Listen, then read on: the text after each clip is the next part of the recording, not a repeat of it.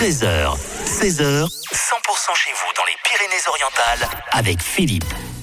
100% pays catalan, le vendredi, on vous raconte l'histoire des Pyrénées-Orientales et des personnalités qui ont fait justement le pays catalan. Et tout cela avec Thierry Troblet, qui est l'auteur de Frigoulette, le petit âne catalan. Bonjour Thierry. Bonjour Philippe, bonjour à tous. Vous allez nous parler d'un vrai catalan aujourd'hui. Ah ouais. Aujourd'hui Philippe, je vais vous parler d'un catalan qui a marqué les Pyrénées-Orientales, Félix Mercader. Félix, né le 30 avril 1892 Perpignan. Félix fait ses études secondaires au collège de garçons, aujourd'hui le lycée François Arago. Il effectue son service militaire au 53e régiment d'infanterie lorsqu'en 1913 débute la Première Guerre mondiale.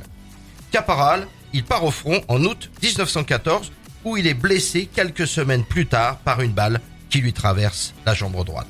Cette blessure lui vaut le grade de sergent et une citation, je cite, Excellent gradé, a fourni à plusieurs reprises la preuve d'un courage et d'une énergie à toute épreuve. Blessé à la jambe au moment où il conduisait sa section d'assaut, a, malgré sa blessure, continué à commander ses hommes jusqu'à ce que l'objectif soit atteint. Le 10 octobre 1918, il épouse à Perpignan Marie Bernet, avec qui il a deux enfants, dont l'aîné, Henri Mercadet, qui va s'illustrer comme résistant durant la Seconde Guerre mondiale.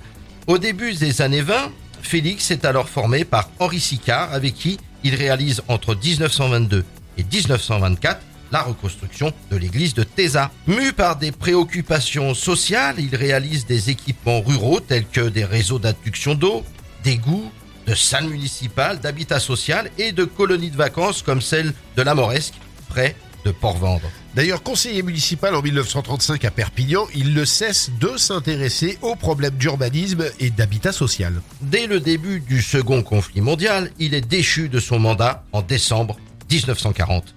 En contact avec le mouvement de résistance libération, Félix doit à plusieurs reprises s'éloigner rapidement de la ville car menacé par la police de Vichy et par la Gestapo. Approché par Camille Fourquet, qui est à l'époque le chef départemental des mouvements unis de la résistance, Félix accepte d'être maire de Perpignan. Le 19 et 20 août 1944, arme au poing, il participe à la libération de la ville et prend possession de l'hôtel de ville. Le 26 octobre 1947, le conseil municipal réélit Félix Mercadet maire car son score personnel aux élections est considérable. Amateur d'art éclairé, il décide d'installer à la place de la loge de Perpignan une statue, chef-d'œuvre d'Aristide Mayol, qu'il connaît personnellement. En 1945, Félix devient entre autres vice-président de l'Ordre des architectes des Pyrénées-Orientales et fait acquérir par la ville l'hôtel Pams l'année suivante.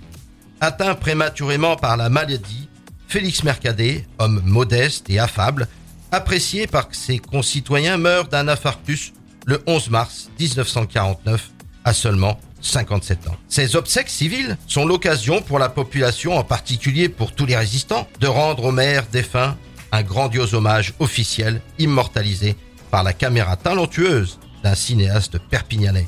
Depuis le 20 juin 1949, l'un des boulevards de Perpignan, celui le long duquel il a réalisé la conception de l'immeuble qu'il habita depuis 1934, porte son nom.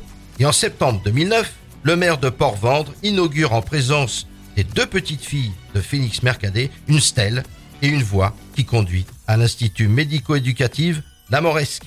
Voilà Philippe, l'histoire d'un illustre catalan qui ne cessa de s'impliquer dans la vie des Perpignanais en favorisant la création de lieux, de squares et de jardins publics.